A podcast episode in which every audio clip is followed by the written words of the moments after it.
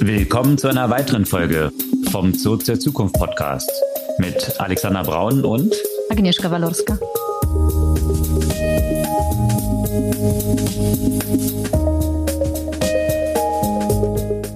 Was gab's Neues letzte Woche? Angeblich eine Killer-AI, die dann am Ende doch keine Killer-AI war. Unter anderem. Und da sind wir wieder bei dem Thema, was wir schon ein paar Mal hatten. Sensationsjournalismus und Clickbaits, mhm. was wir genau in Folge 2017 könnt ihr nochmal im Detail nachhören, auch schon mal angesprochen hatten, rund um die Erwartungen von AI und was die Konsequenzen davon, Stichwort Auslöschung der Menschheit sein könnten und wie viel das tatsächlich, tatsächlich so auf sich hat. In diesem Kontext spielt dann natürlich auch noch die Rolle ein längerer Artikel über Stability AI, der erschienen ist, wo sich eben auch so die Frage stellt, wie viel von dem, was Stability so proklamiert hat, stimmt tatsächlich. Da gab es in Forbes einen Hintergrundbericht, wo eine ganze Reihe von Mitarbeiterinnen und Mitarbeitern von Stability interviewt wurden zu. Ja, und in diesem Kontext ist es sehr spannend. Ich finde die App Artifact sowieso ziemlich cool für News-Empfehlungen fürs Lesen. Das ist ja auch von, äh, waren, das waren Twitter-Mitarbeiter, nicht wahr? Die, die das gegründet haben. Und, Nein. Nee, Instagram. Ja. Instagram. Die beiden Gründer von Instagram. Die beiden Gründer von Instagram. So, so rum war das. Und die App will jetzt auch Clickbait-Headlines durch äh, KI überschreiben lassen. Das finde ich ehrlich gesagt ziemlich cool. Ja, das äh, können wir nochmal beleuchten, wie genau dann dort der Ablauf sein soll, wie Sie das machen wollen. Dann gab es noch News rund um Auswirkungen von AI auf den Arbeitsmarkt schon heute. Ja, allerdings. Und zwar haben schon fast 4000 Leute in den USA Jobs aufgrund von AI verloren. Also nicht, dass es jetzt das erste Mal wahrscheinlich der Fall gewesen wäre, aber das erste Mal ist das wirklich als Grund erfasst worden. Und die Leute haben äh, interessanterweise oder einige davon haben den Switch gemacht von White-Collar zu Blue-Collar-Jobs gemacht. Ja, und einen Ausblick wagen wir auf die für euch dann, wenn ihr den Podcast hört, am Dienstag schon in der Vergangenheit liegende WWDC, also die Developer Conference von Apple, die tatsächlich am Montag um 19 Uhr unserer Zeit mit der Keynote öffnen wird. Und das ist sicherlich, ja, seit mindestens 2016 die am heißesten erwartete Keynote, die es bei Apple gegeben hat, weil man erwartet, dass dort jetzt das neue Mixed Reality Headset vorgestellt wird von Apple. Also Augmented Reality, Virtual Reality, alles in einem Device. Also die Fragestellung, ob jetzt Apple die neue Meta-Company wird. Und wir wagen auch so einen Ausblick, wie dann die Kombination auch sein könnte zwischen AR, VR und AI. Ja, und ich bin sehr gespannt, was sich dann rausstellt, gleich Dienstagmorgen, wie viel Quatsch wir dann jetzt gerade erzählt haben und wo lagen wir dann auch tatsächlich richtig. Sehr spannend. Ja, und wo wir bei den großen Tech-Companies und ihren Zugang zu KI sprechen, da müssen wir natürlich auch einen Blick auf Microsoft und Adobe werfen. Genau, die natürlich AI jetzt auch ganz nach vorne gestellt haben, tatsächlich aber mit sehr unterschiedlichen Ansätzen dort rangehen, wie sich dort Large Language Models dort integrieren lassen in ihre existierende Struktur und grundsätzlich die Fragestellung, wie auch der Progress von Technologie immer so erfolgt. Mhm. Und ja, da steigen wir ein bisschen ein, die, glaube ich, ganz gute Beispiele dafür liefern. Auf jeden Fall. Und bei einem anderen Big Tech, anderes Thema, das aber auch ziemlich spannend ist, meines Erachtens, für das ganze Thema Plattform Play. Amazon ist gerade in Gesprächen mit Mobilfunkanbietern, um eigenes freies Mobilfunkangebot für die Prime-Kunden zu machen und was das für eine Konsequenz haben könnte eben für das ganze Plattformgeschäft.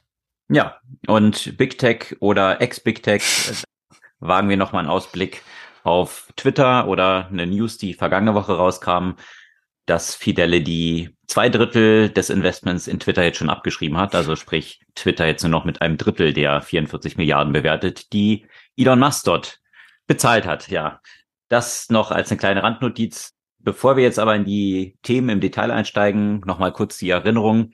Ihr könnt unseren Podcast gerne abonnieren, einfach auf den Folgen-Button klicken und dann erhaltet ihr jeden Dienstag ganz früh am Morgen die neueste Folge automatisch in eurem Lieblings-Podcast-Player ausgeliefert. Und gerne zur Verbreitung könnt ihr uns noch ein bisschen unterstützen, ein, zwei Freundinnen und Freunden unseren Podcast als Hörempfehlung weiterleiten. Ja, steigen wir in die Themen ein. Was hat es mit AI und der Auslöschung der Menschheit oder vielmehr eines Operators dort zu tun gehabt? Oder was hat das so mit Clickbait und Headlines und Journalismus zu tun? Ja, also das äh, ging ja Anfang, glaube ich, der vergangenen Woche schon los und wurde aufgegriffen von allen Medien. Also was ist passiert? Ein Oberst der US Air Force hat behauptet, dass in einem simulierten Test eine KI-gesteuerte Drohne seinen menschlichen Operator getötet hätte, also wie gesagt Simulation, weil diese sie daran gehindert hatte, ihr Ziel zu erreichen. Und das wurde natürlich in diesem Kontext, ne, wir sprechen schon seit, seit Monaten darüber, oder es wird seit Monaten darüber gesprochen, welche Gefahr die KI darstellt eigentlich schon seit Jahren, aber seit Monaten wirklich sehr intensiv. Und das wurde natürlich sofort aufgegriffen, weil das genau diese Angst ist und dieses Beispiel, was immer wieder durch die ganzen Medien geht mit dem Paperclip. Ne? Also das ist so dieses, dieses Standardbeispiel, wenn man eine KI herstellt oder eine KI anweist, Paperclips zu produzieren, dann wird die ganze Menschheit auslöschen, weil sie das Ziel verfolgt, die Paperclips zu produzieren. Ja? Und genau in diese Richtung ging es hier.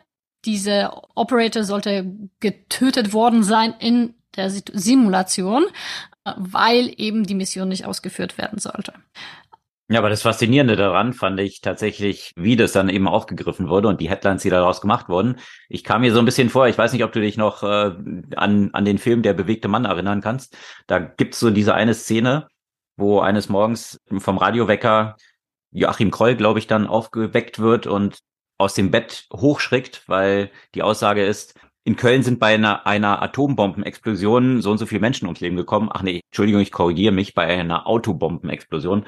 Und so kam es mir auch, als ich diese Headline dort las, etwas vor, wo dann eben ganz vorne stand, hier Human Operator von AI von der Drohne mhm. gekillt und dann ganz klein dahinter stand irgendwie in the Simulation. Also das ist so, als ob ich vielleicht aus Fortnite berichte und ich habe Fortnite gespielt und habe dort irgendwie ein paar Leute umgebracht und dann die Headline wäre, dass hier Alexander Braun eine ganze Reihe von Leuten umgebracht hat. Ja, und in einem Computerspiel. Also so, so kam es mir irgendwie vor. Also es ist extre extrem sensationslüstern, wieder auf Clickbait dort abzustellen. Naja, und das Beste dran war, nicht mal das war richtig. Ja, exakt. Das noch obendrauf. Weil sich am Ende rausgestellt hat, das war gar keine Simulation. Und obwohl der Mensch das so dargestellt hat, sondern wie er später zugegeben hat, nach diesem krassen medialen, ja, Zirkus, der, der drumherum letztendlich stattgefunden hat, dass er sich dabei lediglich um ein Gedankenexperiment gehandelt hat. Also es ist einfach nicht passiert. Und dieser Gedankenexperiment, den, wie gesagt, der, den gibt's ja schon seit Ewigkeit. Und es ist diese Situation einfach mal nicht eingetreten, weder in Simulation noch in der Realität. Er hat einfach fabuliert und auf eine theoretische Möglichkeit hingewiesen. Und ich finde es halt einfach so krass, wie schnell sowas einfach aufgenommen wurde und eben als tatsächlichen Fakt präsentiert wurde und eben noch mit dazu mit solchen Headlines, die wirklich Menschen erschrecken konnten. Ich habe das ja auch gleich gelesen und dachte so, nee, kann es eigentlich nicht richtig sein. Und ja, also ehrlich gesagt, fürchterlich unverantwortlich und dieser Sensationsjournalismus, den wir ja schon in den letzten einigen Folgen mehrfach kritisiert haben. Genau, da könnt ihr noch mal in unsere Folge 217 reinhören. Da hatten wir von dem ebenso sehr weit verbreiteten Paper berichtet gehabt, dass 50 Prozent der AI-Researcher davon ausgingen, dass die Chance zur Auslöschung der Menschheit durch AI bei über 10 Prozent liegt, wo wir ähnlich dieser Headline, die jetzt war, wo es erstmal eben der Operator getötet, dann ach nein, war nur eine Simulation, ach so, war nicht mal eine Simulation. So ähnlich war auch hier die Iteration von, naja, eigentlich waren es nur 81 Leute, die gesagt haben, dass sie das glauben. Hier, dass die AI tatsächlich die Menschheit auslöschen wird. Und ja, das natürlich hier auch wieder extrem sensationslüstern aufgegriffen wurde und auf vielen Plattformen verbreitet wurde und, und also großen Medien auch verbreitet wurde. Und das finde ich irgendwie so ein bisschen die Gefahr. Also einerseits hat man so die Diskussion, Achtung, AI hat das Potenzial, zu einer riesengroßen Fake News Blase zu werden, weil du einfach lauter Schwachsinn fabrizieren kannst und realistisch aussehen lassen kannst zu verbreiten. Und dann hast du eigentlich diesen Gegenpol von Qualitätsjournalismus, der eigentlich sicherstellen soll, dass eben kein Bullshit verbreitet wird. Und eigentlich hier in dieser Konstellation, in diesen beiden Beispielen, die wir genannt werden, vor dem Hintergrund von Clickbait, dann genau so ein Schwachsinn verbreitet wird durch Qualitätsjournalisten, die eigentlich ja verhindern sollten, dass irgendwie Fake News durch AI verbreitet werden. Also das hebelt sich dann selbst so ein bisschen aus. Ja, das da die Randnotiz wahrscheinlich natürlich auch stark gesteuert von den Geschäftsmodellen, die irgendwie werbebasiert sind und du brauchst natürlich irgendwie Leute, die auf solche Headlines klicken und da gibt es einen ganz interessanten Ansatz von einem Startup, von dem wir auch schon ein paar Mal berichtet haben, oder? Ja, von Artifact. Du nutzt es mittlerweile auch, ne? Meintest du? Ja, super. Also cool, ne? wir hatten ja den Premature Death, also den leider den, den, den Tod von Nuzzle und einer unserer Lieblings-Apps schon betrauert, die von Twitter gekauft wurden und dann sofort platt gemacht wurden. Schon vor zwei Jahren, ne? Schon, glaube ich, vor zwei Jahren oder so oder noch mehr, ja. Das war für uns so ein Filter, der super funktioniert hat, um diesen Signal-to-Noise-Ratio, die auf Twitter ja ein Desaster ist, mit Elon Musk natürlich noch schlimmer geworden ist, die zu reduzieren und dann relevante Infos oder relevante Nachrichten nach oben zu mhm. spielen durch den von uns persönlich kuratierten Feed von Leuten, denen wir folgen. Mhm. Und ja, jetzt kann ich mir natürlich vorstellen, warum es von Twitter auch gekillt wurde, weil man natürlich A, die ganzen APIs jetzt abgeschaltet hat und die Leute ja auf Twitter haben will und nicht in einer anderen App ja. und gern auch davon profitiert von dementsprechend hochschaukeln und emotionalen und hin und her. Also Neues treibt dann irgendwie auch Besucher. Ja, also das ist jetzt so ein erster, erster Schuss in diese Richtung von den Gründern von Instagram, die jetzt eine App gestartet haben. Genau, und diese App ist also erstmal dieser Empfehlungsalgorithmus. Also ich finde es halt einfach super spannend, dort, dort Sachen zu lesen. Und das ist ja nur das eine, aber da kommen wirklich in einer ziemlichen hohen Taktung äh, Features-Ankündigungen. Also einerseits natürlich so, so zum Beispiel Zusammenfassungen, die natürlich mit Generative AI jetzt immer einfacher werden. Also da auch super spannend, bevor man sich zum Beispiel in den Artikel vertieft und ihn vielleicht komplett liest, einfach mal eine kurze, gute Zusammenfassung zu lesen, sehr praktisch. Aber eben das, was die jetzt gerade angekündigt haben, ist das automatisierte Umschreiben von Clickbait-Titeln. Und äh, wie funktioniert's? Also eben Nutzerinnen und Nutzer haben die Möglichkeit, bestimmte äh, Beiträge oder die Titel dieser Beiträge als Clickbait zu melden.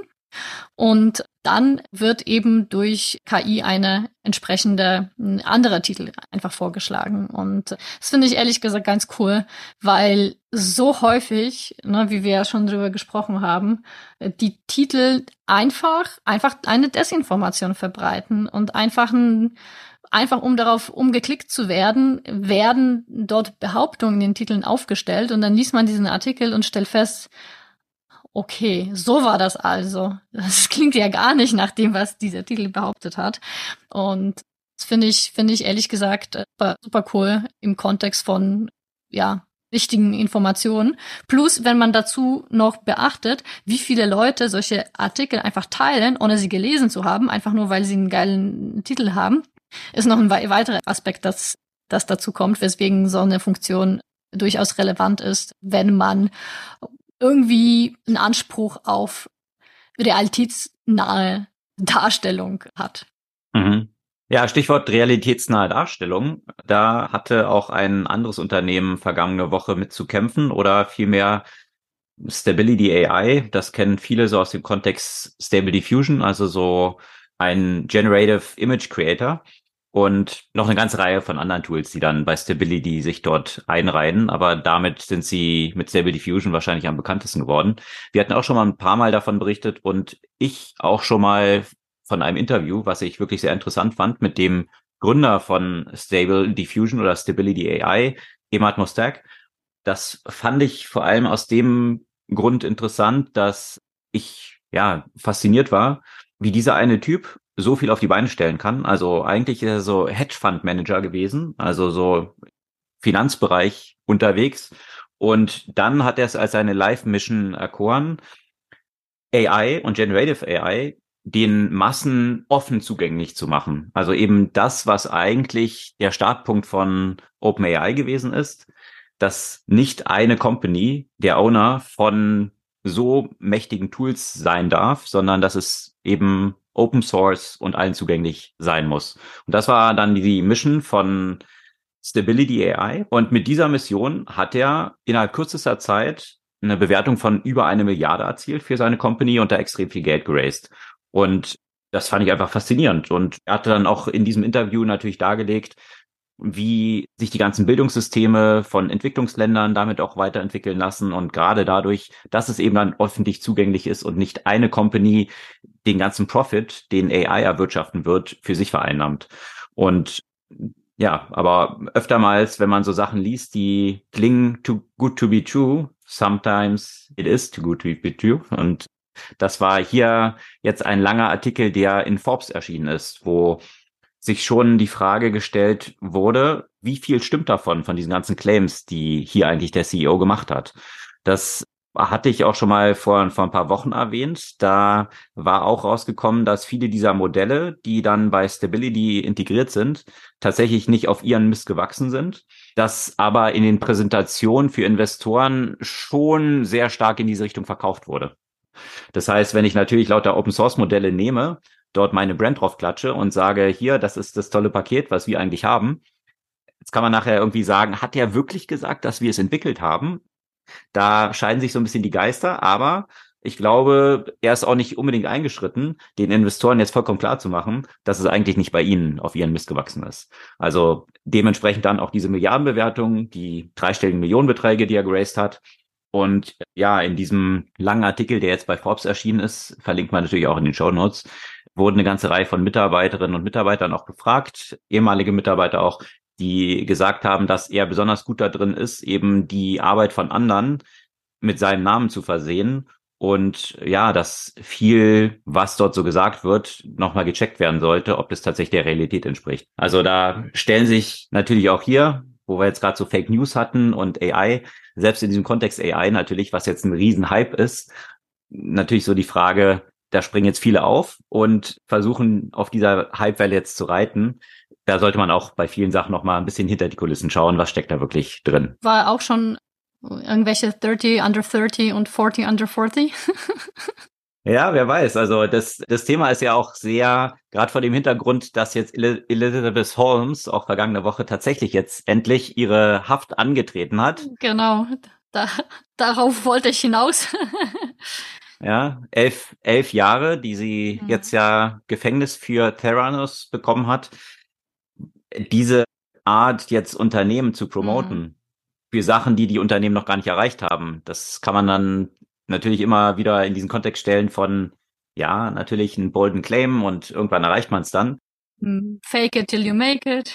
genau. Wie viel davon ist tatsächlich jetzt Enthusiasmus und eine Vision aufzeigen und wie viel sind jetzt natürlich auch falsche Versprechen, die gemacht werden. Und das ist ein Thema, was uns immer weiter begleiten wird. Mit jedem Hype sind wieder andere Sachen, die dann hier gepusht werden. Also mal schauen, wie es dort weitergeht. Ich finde es ein bisschen schade, wenn es tatsächlich alles zutrifft, was in diesem Artikel steht, weil die grundsätzliche Intention, auch die Zugänglichkeit eben Open Source, nicht nur einzelne wenige Unternehmen, die dann diese enormen Profite, die durch AI dann auch erwirtschaftbar sind, so wenigen Leuten zufließen zu lassen. Das ist ja ein hehres Ziel. Aber vielleicht braucht es dann auch gar nicht Stability dafür, weil es ja jede Menge von auch Generative AI oder äh, GPT-Konkurrenten mittlerweile gibt, die Open Source sind, die wesentlich effizienter schon geworden sind, die sich viel günstiger auch auf die Straße bringen lassen. Also von daher wird es, da hatten wir ja auch schon mal in einer Folge drüber diskutiert, wahrscheinlich eh so eine Diffusion geben, dass früher oder später eben solche Open Source Modelle die zentral gesteuerten einholen können. Eine stabile Diffusion. ja, wo kam der Name wohl her? ja. ja. Ja, aber apropos Hype und äh, Realität. Spannend auch gerade ein Bericht, der rausgekommen ist in Bezug auf Mai von Challenger Gray and Christmas, die einen Arbeitsmarkt analysieren und im Mai wurden etwa 3900 Menschen entlassen, bei denen sich diese Entlassung auf künstliche Intelligenz zurückführen lässt. Und das ist das erste Mal, dass eben künstliche Intelligenz im Kontext von diesen Entlassung tatsächlich vorgekommen ist. Man hat ja allerdings auch gesehen, dass über dreieinhalbtausend neue Stellen entstanden sind, die eben auch wieder auf die KI zurückzuführen sind. Nur natürlich gibt es da ein Mismatch zwischen den Leuten, die gebraucht werden und den Stellen, die für die gesucht wird und den Menschen, die entlassen werden. Was ich aber in diesem Kontext interessant finde, weil von einigen Menschen dann auch berichtet wurde, die natürlich ihre White-Collar-Jobs, also ihre Bürojobs verloren haben aufgrund von künstlicher Intelligenz und eben auf Blue-Collar-Jobs umgestiegen sind. Und ich frage mich, ob wir in der Zukunft nicht auch so einen gewissen Wechsel ja auch sehen werden, weil man hat ja, also man muss ja nur in Deutschland gucken, wie einfach oder vielmehr schwer ist es, einen Elektriker, einen Klempner, einen Heizungsinstallateur etc. pp. zu finden. Und ganz ehrlich, wie hm. viel Geld du verdienen kannst, wenn du so einigermaßen ordentlich funktionierst, ja? Und ich habe mich wirklich gefragt, ich habe jetzt mein Startup beerdigt, jetzt fange ich ein neues an. Da geht es ja auch um das Thema Arbeitskräftemangel. Aber sollte auch das irgendwann mal nicht funktionieren, überlege ich mir ernsthaft, eine Ausbildung in diesem Bereich zu machen und eine Firma aufzubauen, die sich darauf fokussiert, Leute aus so einem simplen White-Collar-Jobs in Blue-Collar-Jobs umzuschulen und denen ehrlich gesagt viel bessere Arbeit und viel besseres Einkommen zu bieten. Weil das wird noch eine Weile dauern, bis wir die Klempner und Elektriker und Fliesenleger und Trockenbauer und so weiter ersetzt haben. Und äh, Solarinstallateure. Da gibt's ja ein Startup Enpal, was, was hier in Deutschland jetzt ziemlich groß geworden ist die eigene Akademien haben, weil sie dort die Leute ausbilden, weil es eben viel zu wenige gibt. So können sie eigentlich diesen Switch, den man auch in Deutschland ja noch hinbekommen will, immer mehr Solaranlagen zu installieren. Das ist ja ein extremer Bottleneck. Absolut. Ja, das überhaupt auf die Straße zu ja. bringen. Ja. Von daher, also ich finde, ich, ich bin mal sehr gespannt, ne, weil wir haben gerade in Deutschland eine extrem hohe Akademikerquote und für viele von diesen Menschen wird es einfach nicht unbedingt passende Jobs geben. Und vielleicht wird, wird sich da was tun, wird sich da was ändern. Ja, und das siehst du auch in vielen anderen Bereichen. Also wo es mir jetzt ständig auffällt, ist natürlich auch so in diesen Service-Jobs in der Gastronomie, wo du mehrere Phänomene natürlich hast, die dann zusammengespielt haben. Einerseits Corona, wo dann mhm. viele Leute, die dort gearbeitet haben, in dieser Zeit dann doch in Festanstellung gegangen sind und aus dieser Festanstellung dann nicht zurückgekehrt sind, als jetzt die Restaurants wieder geöffnet mhm. wurden. Und ich habe letztens da so eine Statistik gelesen, dass tatsächlich über 80 Prozent der Gastrobetriebe darunter klagen, dass sie chronisch understaffed sind, weil sie überhaupt kein Personal finden. Und letztens war ich in einer Pizzeria, für mich die beste Pizza hier in Berlin, Stranero. Mhm. Und da war es tatsächlich jetzt schon so, dass du an dem Tischen so einen Barcode hast, also so einen klassischen QR-Code, den du scannst. Aber jetzt nicht nur, um das Menü anzuzeigen, sondern auch direkt, um die Bestellung auszugeben. Mhm. Und das ist jetzt nicht irgendwie so ein Hightech-Laden oder so, sondern wirklich eher so ein, ja, so ein Pizzeria an der Ecke. Und ja, du bestellst dann tatsächlich direkt über die App und dann werden die Sachen zu dir gebracht. Und wenn du dir dann überlegst, wie viel Gänge von Bedienkräften dann eliminiert sind dadurch, natürlich ist es ein, für, für beide Seiten natürlich ein absoluter Produktivitätsgewinn. Natürlich kann man sich fragen, nimmt es so ein bisschen von dem, was ja auch so im Gastro ist. Man geht in ein Restaurant und wird dann bedient und hin und her. Aber ich weiß nicht, ob mir dieses zweimal hin und her laufen, erst die Karte bringen, wieder weglaufen, dann guckt man die Karte, dann wieder hinkommen, dann irgendwas aufschreiben, Und die Zeit, die damit verloren geht, ist nicht der echte Mehrwert, den ich jetzt mit so einem Natürlich Restaurantbesuch in Verbindung bringe. Ja, also von daher. Im Gegenteil, das ist häufig eher der, die, der Verursacher der Frustration. Absolut. Weil man, weil man dann irgendwie unnötig auf Sachen halt wartet. Ja. ja? Also, und äh, ja, also logisch, dass auch so ein, also ich meine, es ist ja immer oder sehr häufig bei der Automatisierung. Es lohnt sich nicht, zu automati bestimmte Sachen zu automatisieren, solange man genug günstige Arbeitskräfte für diese Jobs halt hat. Hm. Wenn man das dann auf einmal nicht hat, da kommt ja häufig Innovation ja auch ins Spiel, wie gerade in Gastro. Oder? Absolut.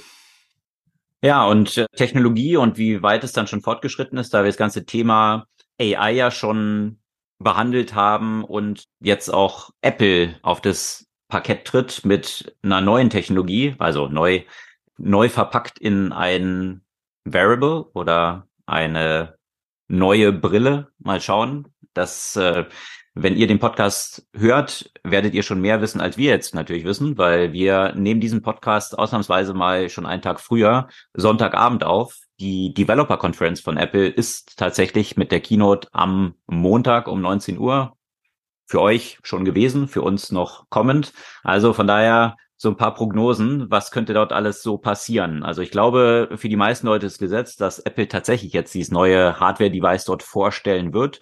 Alles andere wäre natürlich eine, eine riesige Überraschung, gehe ich davon aus, ja.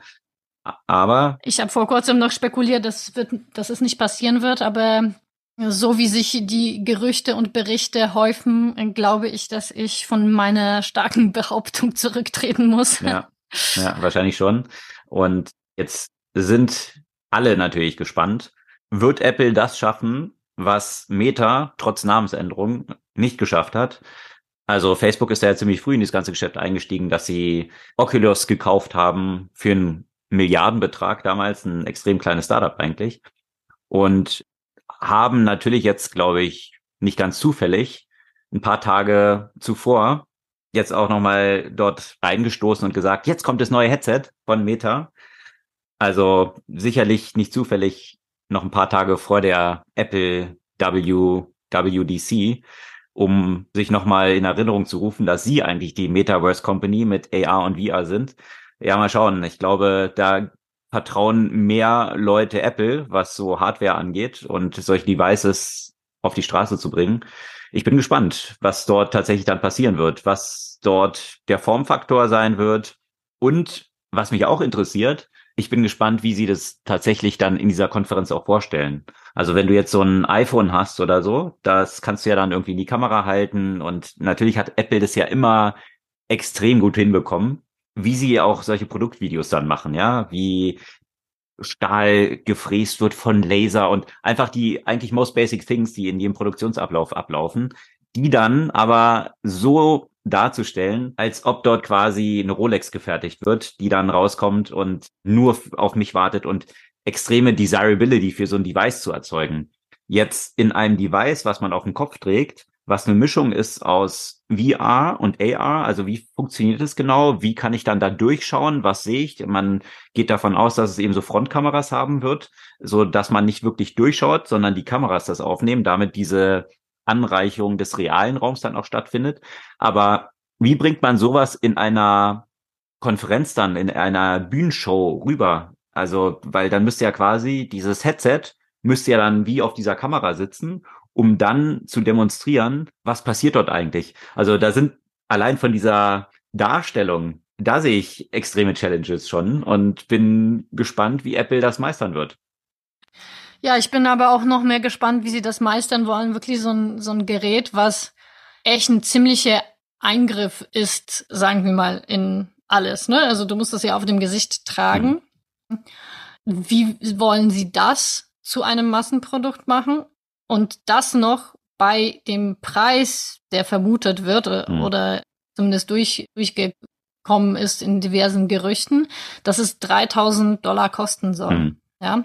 Und bisher hat Apple selten irgendwie sowas gemacht, dass sie ein Produkt in einem frühen Stadium, der noch nicht wirklich massentauglich ist, rausgebracht. Ne? Also ich würde sagen, auch das erste iPhone war schon etwas mit einer gewissen Massentauglichkeit und auch wenn man jetzt Inflation beachtet, äh, war der Preis ja auch deutlich geringer.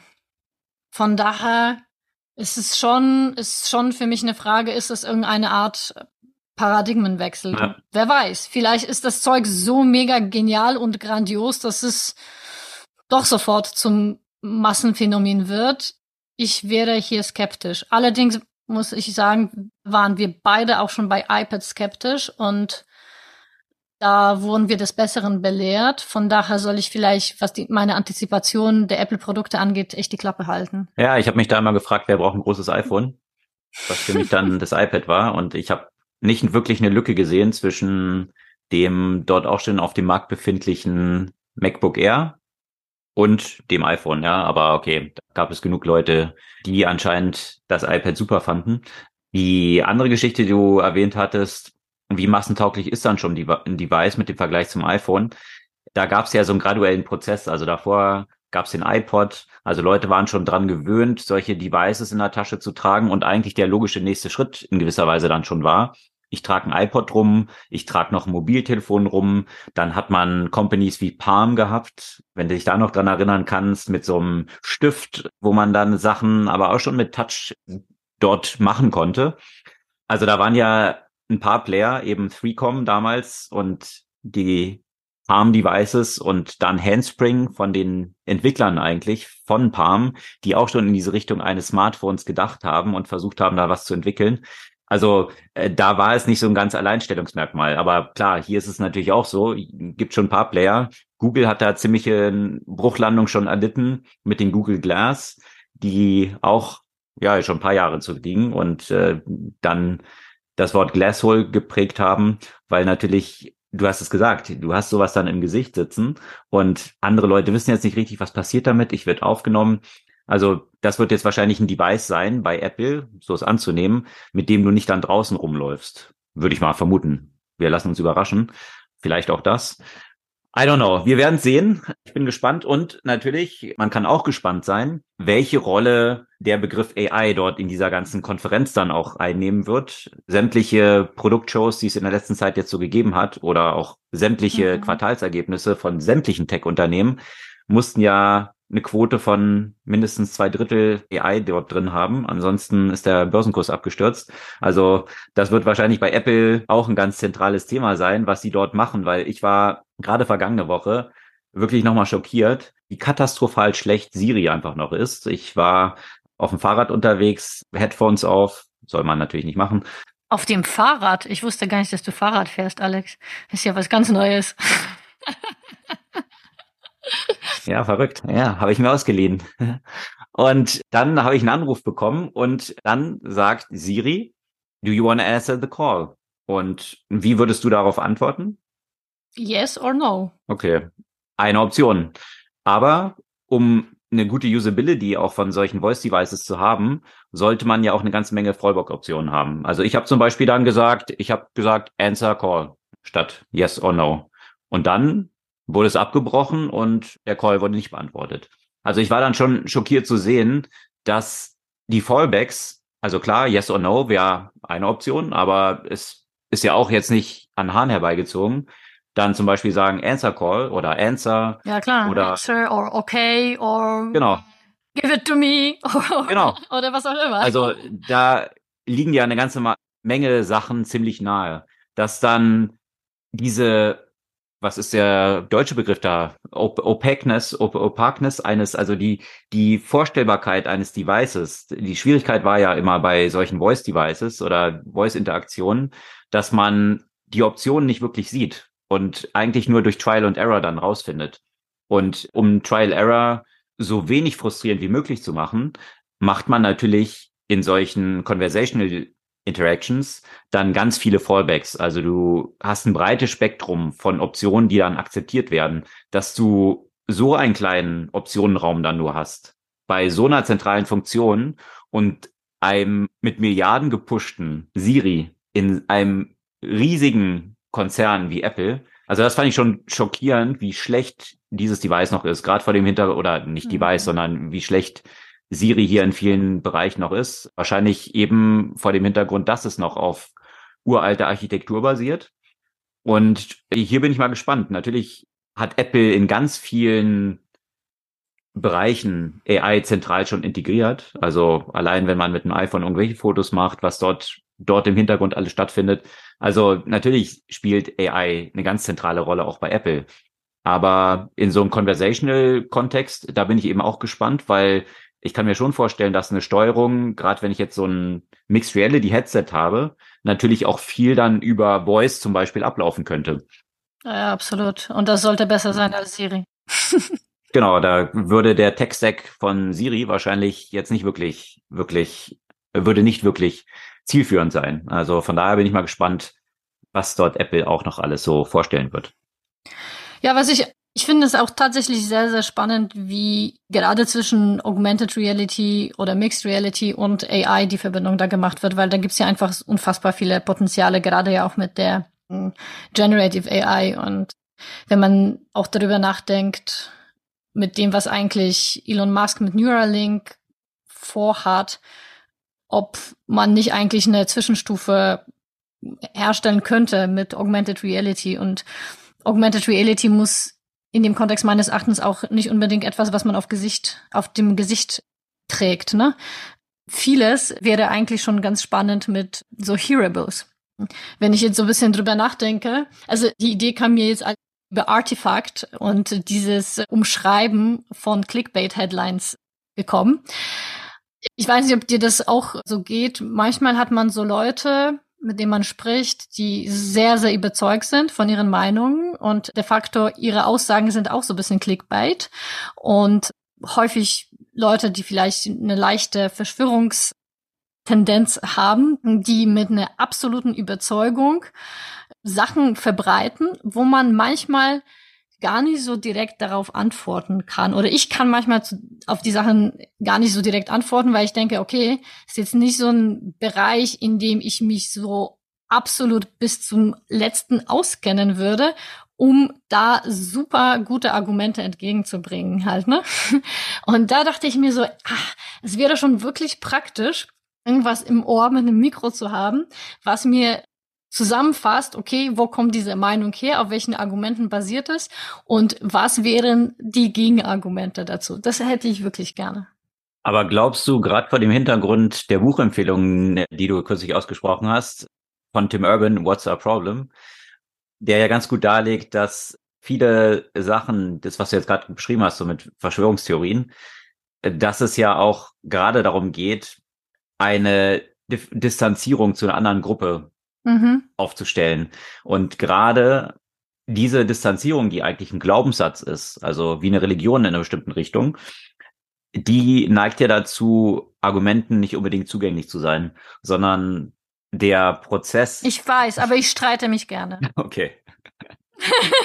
Du willst dann Argumente bringen, die aber eigentlich verstehe. Nein, hm. weil sonst steht man da so ein bisschen doof und sagt so, okay, ja, keine Ahnung, ne, kann ich ja auch nur sagen, nee, glaube ich nicht oder habe ich anders gehört, aber es ist dann schon so, dass man, wenn man sich wirklich die Mühe gibt, gibt's ja auch Beispiele, also ja, natürlich Tim Urban und ich gebe dir da absolut recht, dass du nicht immer mit jemandem eine, eine ernsthafte Diskussion darüber führen kannst, wenn er oder sie wirklich so in, in, in ihrer oder seiner Welt unterwegs ist. Aber ich habe ja auch viele interessante Bücher dazu gelesen, wie man auch mit Menschen diskutieren könnte, die bestimmte sehr radikale Meinungen vertreten und inwiefern schafft man das doch, äh, mit ihnen eine Konversation zu führen. Und da denke ich schon, dass es interessant wäre, da vielleicht mal so eine, so eine Hilfestellung zum Beispiel zu bekommen.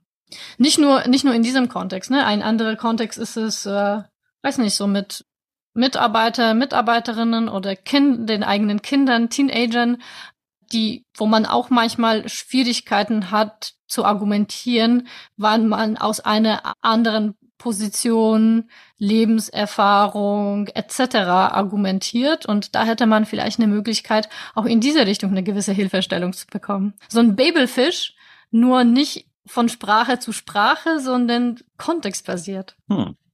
Ja, sicherlich auch ein Use Case von Mixed Reality die Audio Mixed Reality. In diesem Her. So ein bisschen. genau.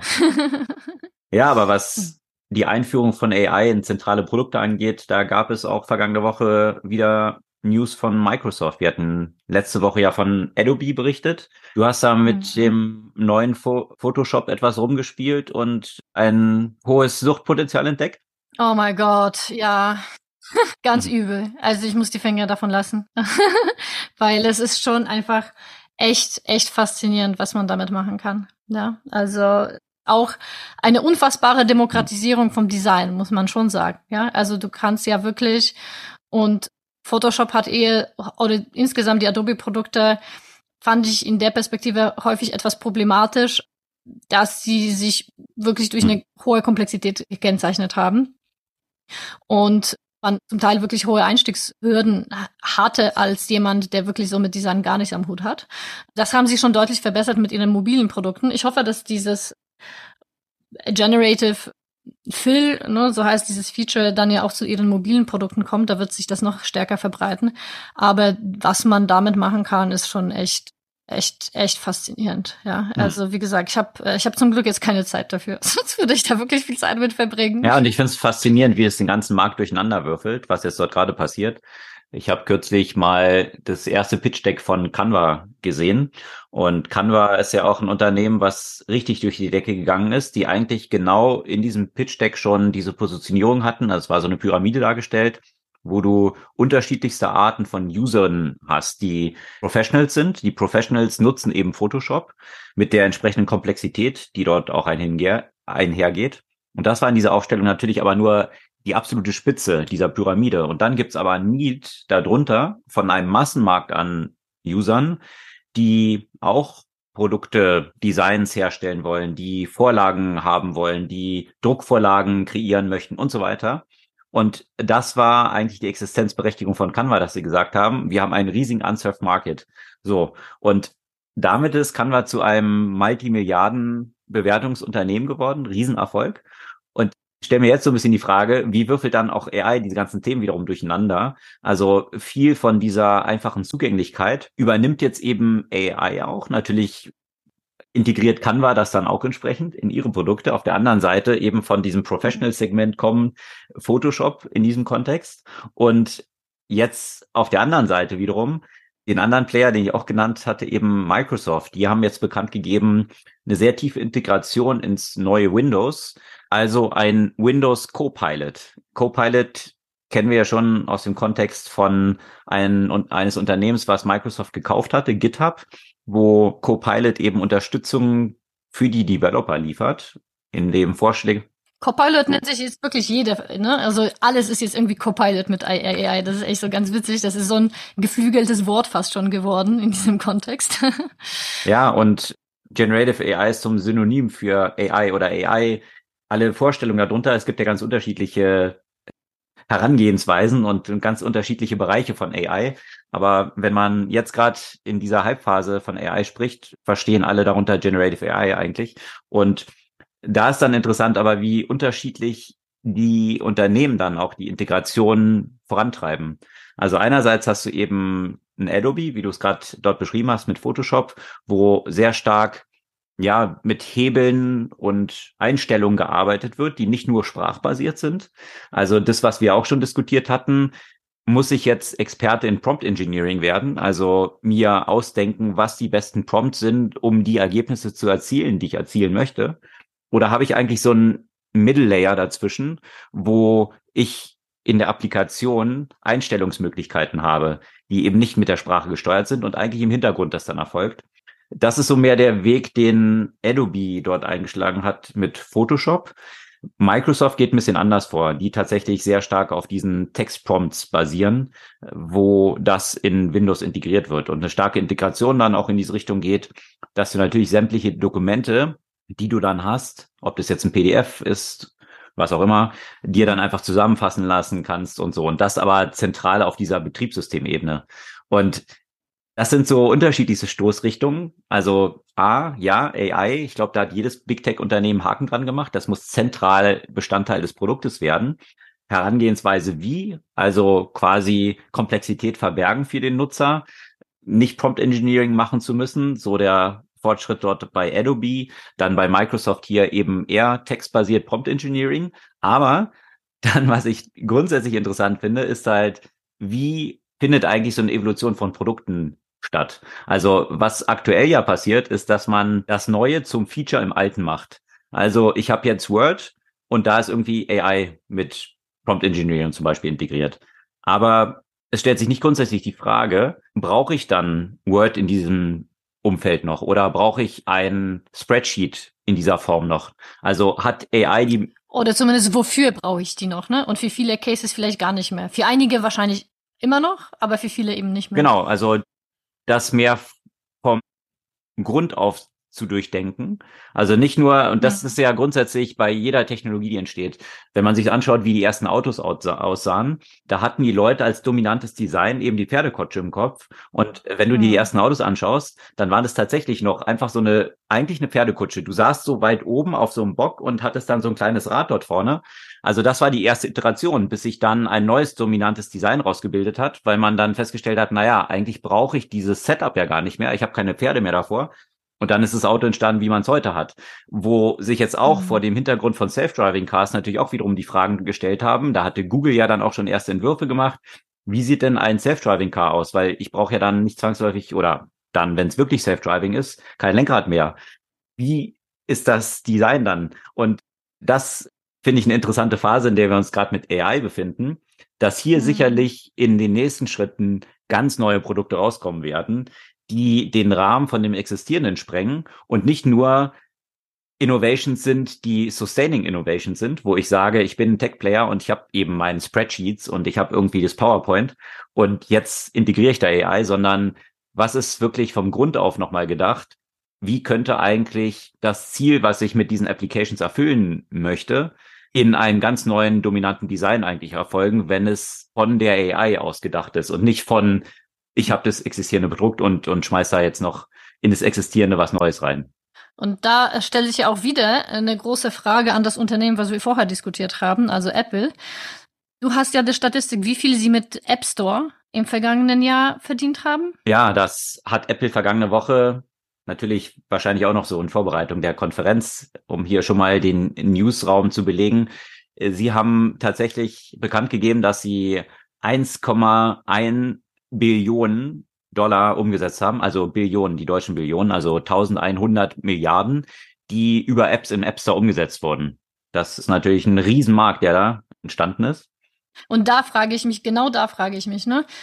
Im Moment ist App Store sowas Zentrales in dem ganzen mobilen Ökosystem, ne? Also Apple App Store und natürlich ja auch der Google Store.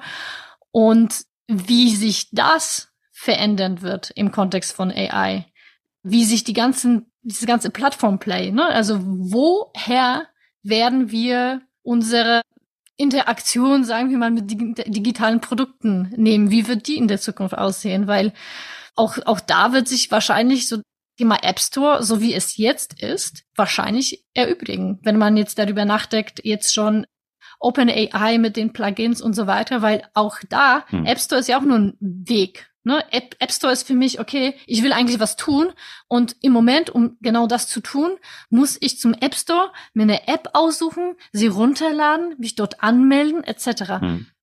Ich glaube, das geht einfacher. Ja, und da kommen viele interessante Fragestellungen rein. Also welche Rolle übernimmt so ein App Store eigentlich? Was ist ja. die Funktion, die der App Store hat? Also, und, und der ist ja durchaus vielgestaltig. Also der ist einerseits ein Aggregator, Andererseits aber auch ein, ja, insbesondere mit dem Apple Web Store, ja, Kuration einerseits, aber auch eine Sicherheitsfunktion, ja, dass ein gewisser, deswegen auch natürlich dieser Wettkampf da zwischen Android und Apple, Apple eher das kontrolliertere Ökosystem, wo man eher davon ausgeht, dass die Apps jetzt nicht irgendwie Malware enthalten, was in dem Android-Ökosystem dann stärker der Fall war und höheres Risiko besteht. Also wo natürlich auch so ein Middleman, der dann existiert, über das ich schöpfe jetzt einfach 30 Prozent ab, darüber hinaus natürlich noch ein paar andere Funktionen einnimmt. Und dann stellt sich natürlich die Frage, jetzt mit AI entsteht dort eine ganz neue Runtime. Also was man eine Zeit lang diskutiert hatte, war ja, man hat irgendwie Messaging-Apps und die werden eigentlich eine neue Runtime. Das hat auch Facebook versucht dann aufzubauen, so dass man dann eigentlich den Grundlayer eine Messaging-App hat und daraus in diese Messaging-App kann ich jetzt bestimmte Applications reinladen. Das war ja das Ziel, was Facebook damals ausgerufen hatte, um eben an diesen zwei App Stores, Google auf der einen Seite, Apple auf der anderen Seite, vorbeizukommen. Das hat nicht geklappt. Jetzt stellt sich bei AI natürlich nochmal ganz neu die Frage, was du auch erwähnt hast, mit Plugins und solchen Themen, wo AI oder bestimmter Chat-Layer zum Beispiel wie eine neue Runtime werden kann, über die eine Disruption von existierenden App Stores durchaus auch in den Sternen stehen könnte. Ja, viele interessante Fragestellungen und natürlich, hm. was ich besonders interessant daran finde, ist eben, ich meine, dieser Begriff First Principles ist wahrscheinlich ein bisschen überstrapaziert, aber grundsätzlich so aus der User-Perspektive sich nochmal anzuschauen, welche Funktionen, also was ist der Job to be done eigentlich einer bestimmten Applikation und dann kommt man nämlich schnell auf eine andere Ebene als, ich denke jetzt in Spreadsheet zum Beispiel und das Spreadsheet braucht man, sondern was ist die Rolle oder der Job, den das Spreadsheet übernimmt für einen Nutzer. Das kann in unterschiedlichen Kontexten ganz anderer Job sein, natürlich auch, ja. Und vielleicht lassen sich manche von diesen Jobs to be done komplett durch AI ganz anders und viel einfacher lösen. In anderem Kontext wiederum nicht, weil so ein Spreadsheet ja viele Jobs übernimmt. Und dementsprechend kann man aber, glaube ich, von Grund auf aus dieser Perspektive sämtliche Apps dann eigentlich auch nochmal ganz neu denken und sich überlegen, was ist eigentlich die Konsequenz von AI nicht nur infused in diesem alten, sondern AI als Startpunkt und dann sich anzuschauen, wie lassen sich die Probleme bestmöglich lösen. Ja, und eben dieses Thema Natural User Interface oder Zero User Interface, von dem man eigentlich schon seit langer, langer Zeit spricht, ne? Also ein User Interface, das quasi nicht da ist. mhm. ne? Also, weil das ist ja quasi nur ein Übersetzer, nur ein, nur ein Mittelweg für die, um eben diese Jobs to be done, in Anführungszeichen, tatsächlich umzusetzen. Und, äh, also mit User Interface meinst du jetzt im Kontext jetzt aktuell so ein grafisches Interface, mit dem man interagiert? Genau, meistens sind das grafische Interfaces halt, ne? Und in der Zukunft, und das, das, das wird's immer, immer mehr sein, mit wirklich mit den Sprachmodellen, die einfach im Moment so gut sind, dass ich wirklich in so vielen Kontexten einfach meinen Wunsch, meinen Job zu be done quasi beschreiben kann, hm. um das zu bekommen, was ich bekommen will und nicht diesen Weg dazwischen benötige. Mhm. Ja. ja, die ersten Schritte, die man da ja gemacht hatte, war eben, weil wir es vorhin hatten, Siri und Alexa und äh, Google Assistant und so weiter mit dem entsprechenden Frustrationspotenzial, was jeder, der es benutzt hat, erlebt haben wird, was dann diese Produkte sehr unattraktiv wiederum gemacht hat. Absolut. Aber ja. die Frage stellt sich war natürlich. Vorreiter, ja? Exakt. Die Technologie ja. war damals ja ganz woanders halt und jetzt, jetzt, jetzt sind die Möglichkeiten einfach unvergleichbar. Ja. Ja. ja, also wir werden das auch weiter beobachten, aber auch ein großer anderer Tech-Player Amazon, da gab es auch interessante News, oder? Ja, gerade wo wir bei diesem Thema Plattformen sind. Da ging's um was anderes, was jetzt nicht mit künstlicher Intelligenz äh, zu tun hat, aber auch nicht weniger spannend, was nämlich Amazon angekündigt hat, äh, ist die Pläne, einen sehr günstigen oder kostenfreien Mobilfunkservice anzubieten für die Prime-Kunden. Und die sind jetzt wohl in den Gesprächen erstmal mit Verizon, mit T-Mobile, mit AT&T etc. Und ja, das, also viele Fragen, die sich halt darstellen. Ne? Also natürlich sehr spannend potenziell für die Prime-Kunden, äh, weil man dann ja auch äh, einen weiteren Mehrwert von diesem Prime-Angebot hat und dann die Kosten senken kann. Aber äh, die kartellrechtliche Frage stellt sich hier auch äh, durchaus. Und wie, wie es dann in der Zukunft halt aussehen wird, wenn du wirklich in deinem kompletten Amazon-Universum bist was da so für Möglichkeiten sind, weiterhin die Nutzer an sich zu binden und ihnen bevorzugt die eigenen Angebote letztendlich zu unterbreiten und äh, somit im, den Wettbewerb im Zweifel mit anderen Plattformen zu verzerren. Gerade wenn ich jetzt so an das Thema Video etc. denke. Ja, ich finde es aus einer anderen Perspektive auch noch interessant. Wir hatten ja auch schon mal darüber gesprochen, dass die Mobilkonzerne auch dieses Werbemodell in der letzten Zeit entdeckt haben Und ja. diese Diskussion, die man ja immer hatte, man hat eigentlich diese zwei zentralen Player, die den ganzen Markt kontrollieren, über die App Stores, also was einerseits eben Apple und auf der anderen Seite Google ist. Und Google dann wiederum, ja, eigentlich so eine Allianz mehr oder weniger mit Apple hat, weil Google ja wiederum 20 Milliarden jedes Jahr einfach so an Apple überweist, damit sie die vorangestellte Suchmaschine auf den ganzen Devices sind. Und wer da in der letzten Zeit natürlich unter die Räder gekommen ist, ist zum Beispiel Facebook, weil sie eben nicht die eigene Plattform haben, nicht die eigene Runtime haben. Und äh, dann haben sich Google oder Apple in erster Linie erstmal überlegt, na, jetzt schmeißen wir ja eigentlich Facebook mal raus aus der ganzen Nummer, weil sie natürlich hier Tracking von Nutzern machen. Wir machen natürlich kein Tracking. Bei uns heißt es nur, relevante Informationen aufzuarbeiten. Also man sieht schon ganz klar, wie die Stoßrichtung dort ist, wie der Verdrängungswettbewerb diesen Konzern dort ist. So, und ein Layer drüber hast du natürlich die Mobilkonzerne, mhm. weil wenn du dir überlegst, sämtliche Apps, die du abrufst, sämtliche Webseiten, die du abrufst, wer hat wirklich die Tracking-Informationen? Und da sind die Mobilunternehmen natürlich noch eine Schicht drüber. Und das ist natürlich mega interessant. Und das haben sie in der letzten Zeit auch stark gepusht. Wir hatten schon ein paar Mal davon berichtet. Und gerade vor diesem Hintergrund sehe ich noch eine Dimension hier auch bei Amazon. Wenn Sie jetzt auf diesen Layer gehen, und Amazon ist ja immer stärker auch in diesen Advertising-Markt expandiert, das ist ja einer der größten Total. Wachstumstreiber mhm. aktuell und sicherlich einer der profitabelsten Geschäftsbereiche, weil ja, das eigentlich reiner Profit ist, in dem existierenden Amazon-Universum hier Ads, Ads zu platzieren. Wenn die jetzt diese Schicht noch drüber nehmen und sagen, wir sind jetzt auch Mobilanbieter, dann kriegen sie natürlich noch viel mehr Informationen von den Nutzern, die ja, sich dort auch auswerten lassen und die Relevanz der Ads dann von Amazon entsprechend noch verstärken. Also so greifen diese Systeme dann wiederum ineinander und die, die Frage, die du aufgeworfen hast, was heißt es kartellrechtlich, wird damit dann noch umso relevanter. Hm, auf jeden Fall. Ja. Ja, ein, ein Unternehmen fehlt noch in der Auflistung, das äh, häufig bei uns noch auch noch unterwegs ist. Genau, oder? das hatten wir ja am Anfang schon kurz erwähnt. Ich glaube, wir werden es auch heute kurz halten, weil wir schon häufig über Twitter und Elon Musk dort berichtet haben. Side Note, Elon Musk ist jetzt wieder der reichste Mann der Welt oder Mensch der Welt sogar.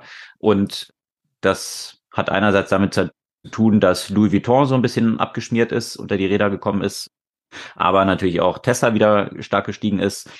Was nicht stark gestiegen ist, sondern im Gegenteil, zumindest in der Bewertung von Fidelity, jetzt stark gesunken ist, ist Twitter. Da war es schon klar, dass natürlich Elon Musk mit den 44 Milliarden ziemlich überbezahlt hat. Aber wie stark man ein Asset, was man überbezahlt hat, dann nachher noch weiter in den Grund treiben kann. Das hat Elon Musk ziemlich exemplarisch wahrscheinlich jetzt so in den letzten Monaten demonstriert. Mit der Konsequenz, dass Fidelity jetzt nur noch ein Drittel des Wertes Twitter beimisst. Also Fidelity hatte ja auch dort Geld zur Verfügung gestellt. Und ja, dementsprechend in den eigenen Büchern zwei Drittel davon jetzt schon abgeschrieben. Also mal schauen, ob Twitter noch irgendwann mal auf einen grünen Zweig kommt. Das sieht jetzt erstmal nicht so gut aus. Ich denke, vor dem Hintergrund, wie sich ja. Twitter dort so entwickelt hat, auch nicht weiter überraschend. Nee, wieder auch paar prominente Abgänge. Das wird sich sicherlich auch in der Zukunft nicht ändern. Exakt. Deswegen, deswegen bin ich da auch etwas skeptisch, dass jetzt diese neue CEO dort hier grundsätzlich was Neues bringen wird. Das könnte wahrscheinlich ja nur funktionieren, wenn Elon dann auch mal die Klappe hält und sie machen lassen wird. Aber da bin ich skeptisch, dass das der Fall sein wird. Hat er auch schon angekündigt, dass er sich nicht den Mund verbieten lassen wird und auch wenn der Aktienkurs darunter leidet, weiter das so tun wird, wie er es bisher tut. Ja. Also hat er doch nicht seine eigenen Erkenntnis gefolgt und bisschen mehr Schlaf bekommen und dadurch vielleicht bisschen weniger Twitter genutzt. Sagen wir so, ist wahrscheinlich erratisch. Gibt es eine Buchempfehlung diese Woche?